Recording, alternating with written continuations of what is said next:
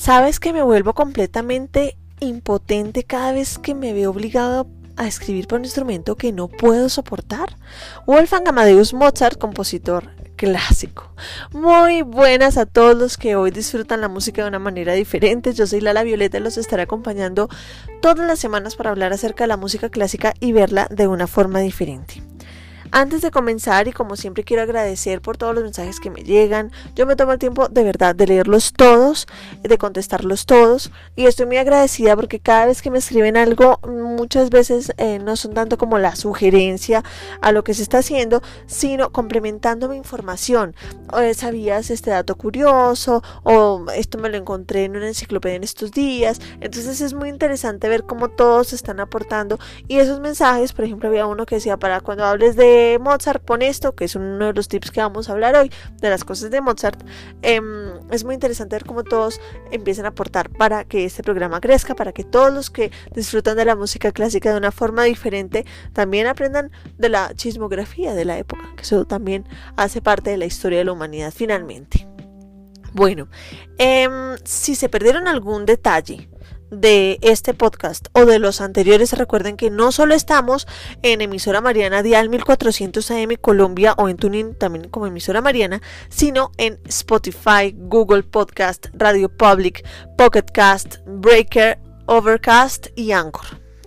Entonces antes estábamos en estamos en todas esas y esto sigue creciendo. Muy bien, ahora sí, comencemos. Al principio yo realmente me dio mucha risa porque así como a Mozart a muchos compositores les pasa que cuando les toca escribir para un instrumento que no soportan, que es muy agudo para ellos, muy grave para ellos, muy chillón o simplemente eh, la personalidad no es compatible con ese instrumento, eh, es muy difícil escribir para ellos. Entonces me da risa porque es algo que a través de los años no cambia. Bueno, el periodo clásico es un periodo realmente Em, muy corto, 50 años, pero que realmente eh, marcó la historia de la humanidad. Y es por esto que para hoy que empezamos Titanes del periodo clásico, vamos a hacer dos programas. Este y el próximo, cada uno dedicado a un compositor. Hoy está dedicado a Wolfgang Amadeus Mozart. Eh, pero bueno, voy a hacer un pequeño resumen también de lo que hablamos en el siguiente en el pasado podcast porque hay que eh, contextualizarse históricamente, eso es muy importante. Entonces, hablamos de lo importante y consistente y cortico que fue este periodo. También se aclaró que el periodo que clásico no significa música clásica. Aprendimos que la muerte de Juan Sebastián Bach fue tan importante que marcó el final de una era, es decir, terminó un periodo, el periodo barroco, e inició el clásico. Que el periodo clásico duró únicamente 50 años y que se ubica entre 1750 y principios de 1800. Los titanes, los compositores insignia del periodo eh, barroco, eh, del periodo clásico, perdón, fueron Wolfgang Amadeus Mozart, Gluck, Haydn y Beethoven en su primer periodo. También aprendimos que cada compositor tiene tres periodos, el inicio, el desarrollo y la madurez. Esto en cuanto a la composición.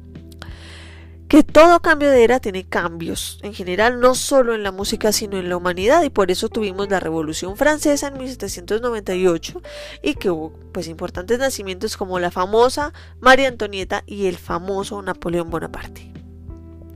Los artistas, incluidos los arquitectos, por supuesto, empezaron a alejarse de ese estilo tan recargado del cual ya habíamos hablado del barroco y en la literatura también empezó a haber cambios y se volvió otra vez eh, al misticismo, de alguna forma a la naturaleza, a la sencillez, a la belleza de las cosas cotidianas.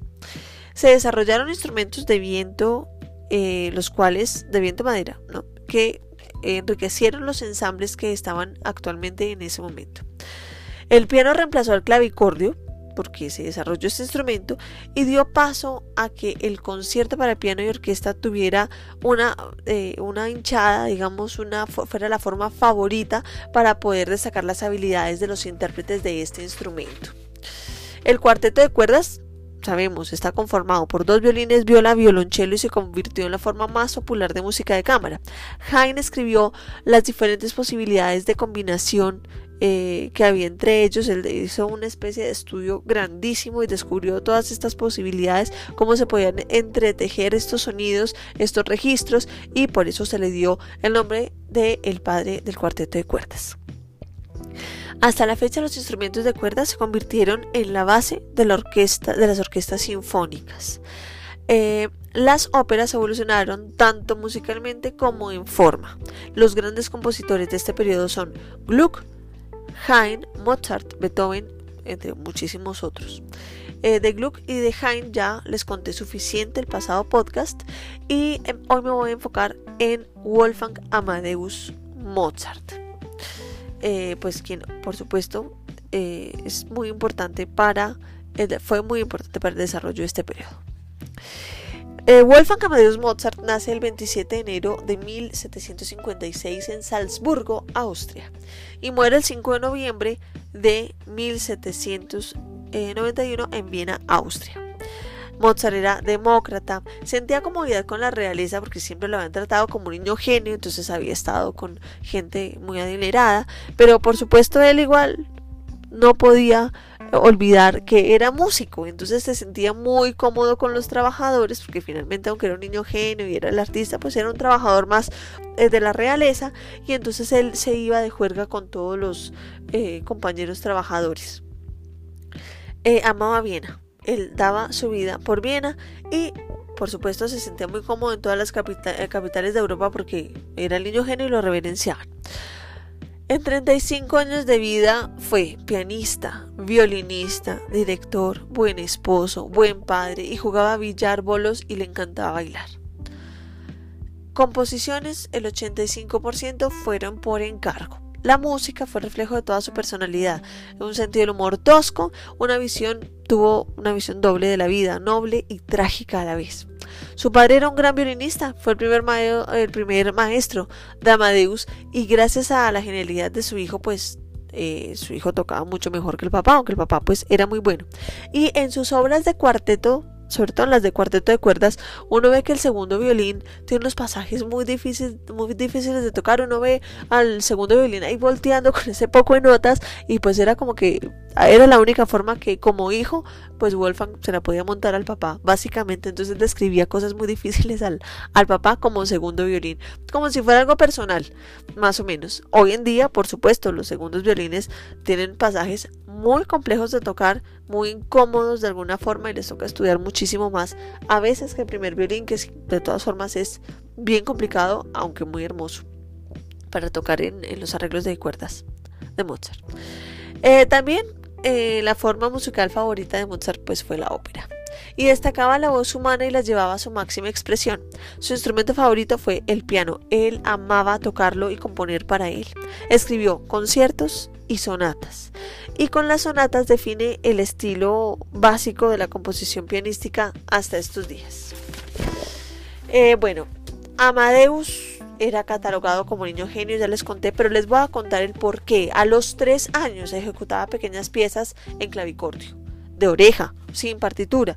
Al ver eso, a los cuatro años su padre empezó a enseñarle música. A los cinco ya compuso su primera, primera obra, su primera música propia. A los seis ya tocaba ante el público de Viena y ante el emperador de Austria.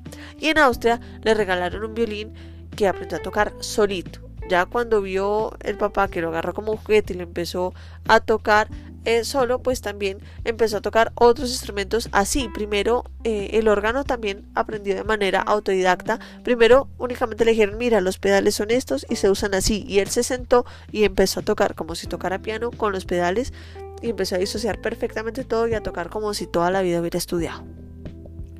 A los siete años tuvo sus primeras publicaciones en París, las primeras publicaciones de la música. En 1764 eh, visita Inglaterra y a los 8 años varias sonatas para violín y, clavicordio y sinfonías de las primeras ya fueron escritas a los 8 años.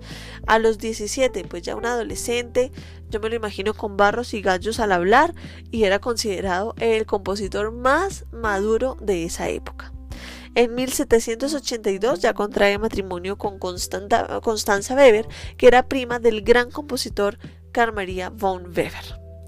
Pese al arrollador éxito que tuvo como compositor con obras muy importantes como Las bodas de Fígaro, Don Giovanni y La flauta mágica, las tres son óperas, siempre vivía colgado, endeudado en la olla de plata.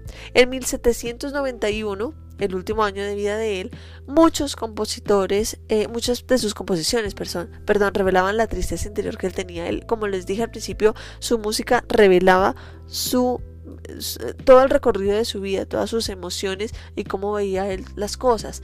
Entonces las últimas composiciones realmente eran tristes. Y compuso, por ejemplo, en esa última, en esa última época el concierto para piano en si bemol, Kegel 595, concierto para corno y orquesta Kegel 371, la ópera La flauta mágica Kegel 629 y la mayor parte de su requiem.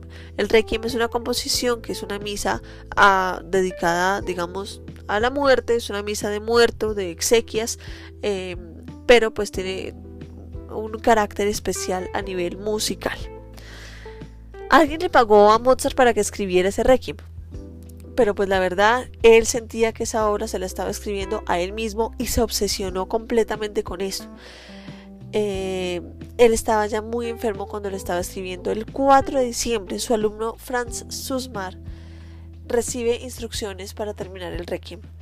Eh, él no lo termina, no termina su alumno y al tocarse se siente al final de la obra que ya la escritura es diferente. El, digamos, el empaque y la generalidad de la obra es Mozart, es muy mozartiana, pero el empaque, pero la estructura, el color de algunas cosas no es tan clásico como si lo hubiera escrito él, se, siente.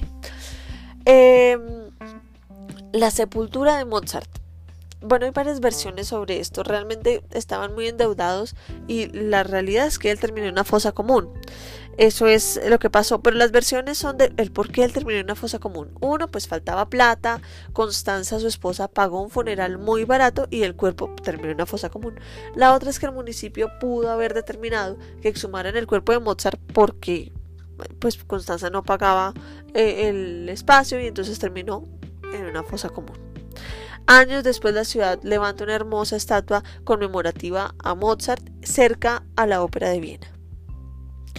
Bueno, pero yo ahorita que nombré las obras dije Kegel, Kegel, Kegel y qué es Kegel. Entonces, Ludwig von Kegel, que nació, bueno, vivió entre 1800 y 1877, eh, fue nombrado, eh, es nombrado siempre en relación a Mozart. Es muy importante, era un británico eh, que austriaco que catalogó toda la música de Mozart las más de 600 obras y les dio un número.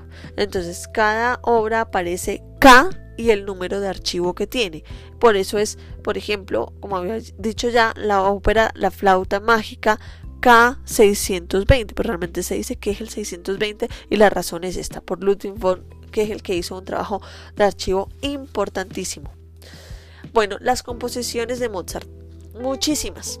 Voy a hablar a grosso modo un poco de ellas. 41 sinfonías, 26 cuartetos de cuerda, 27 conciertos para piano, 20 sonatas y fantasías para piano. 42 sonatas para violín, 6 conciertos para violín, conciertos para flauta, flauta y arpa, clarinete, fagot, corno, 40 divertimentos, serenatas, 18 óperas, 42 áreas especiales, 20 canones, 19 misas, letanías y oratorios, 4 cantatas. Eh, eso es a grosso modo, me faltan muchísimas, pero pues ya dije más de 600. Sus obras más famosas, la Sinfonía 39, la 40 y la 41, que es la Júpiter, el concierto para piano 21, el concierto para violín número 5, que ningún concierto para viola lastimosamente, y la pequeña serenata nocturna, que es con la que se abren todos los conciertos de cuerda siempre cuando se requiere llamar la atención del público porque es muy pero muy famosa. Les recomiendo que para esta semana o de aquí al siguiente episodio puedan oír la sinfonía concertante en mi bemol mayor, que aunque él no escribió concierto para viola, escribió este, este concierto, esta sinfonía concertante para violín, viola y orquesta. Gracias Mozart por regalarle el repertorio a la viola. Este es el Kegel 364. Muy bien. Eh, fue mucha la historia y hasta aquí vamos a terminar este capítulo del increíble viaje que estamos realizando por la música clásica.